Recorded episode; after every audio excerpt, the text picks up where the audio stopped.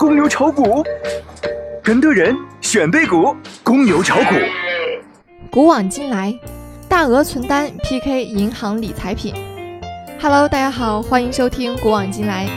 今天是二零一六年的六月四日，星期六，农历的四月二十九。今日宜塞穴断矣。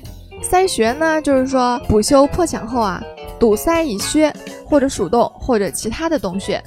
今日宜结网，于是勿去，即破土安葬。去年的昨天呢，网上盛传了一张天后王菲的开户照片，照片中的天后啊一袭红衣，网友纷纷膜拜，希望大盘赶快跟上天后红妆的节奏啊。之后的事实呢，就证明了天后的一袭红衣果然染红了股市，上证指数在去年五二八大跌调整之后。短短的几个交易日，就再度回到了四千九百点之上，而像深成指、中小板指数、创业板指数等，更是早已再创那轮行情的新高。当日呢，央行宣布实施大额存单管理暂行办法。有分析认为，大额存单的收益率与保本型银行理财产品的收益率差距较小，且大额存单基本属于无风险收益产品。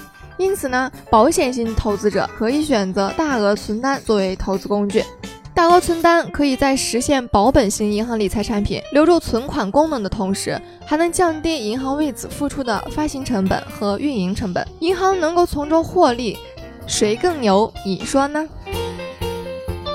从去年的五月十八日到六月三日这十三个交易日内，分级基金 B 类疯涨百分之一百五十四点五八。在这惊人的市场表现背后啊，该分级基金场内整体溢价接近百分之八十，这又是一个惊人的数据。正常情况下呢，大概二到三个交易日就可以完成这百分之八十差价的套利。二零零七年的六月四日呢，被认为是股市最黑的一天，沪深两市主板共成交两千二百六十一亿元，较上一交易日大幅的减少。沪指当日连续跌破四千、三千九、三千八、三千七点的四个整数关口，有分析师呢就告诉我们了，即使在牛市里面，风险也是存在的，而且也是多方面的。即使我们很难避免像印花税上调这样的政策性的系统风险，我们也可以通过仓位的合理配置来减小像公司经营业绩低下等造成的非系统性风险。操作上面呢，在大盘走势还没有明朗化的时候，谨慎入市，不要盲目抄底。今天的节目呢就到这里了，小白提醒您：股市有风险，投资需谨慎呢。欢迎关注微信公众号“小白炒股学堂”，了解更多股市行情和投资信息。感谢您的收听，我们下期再见。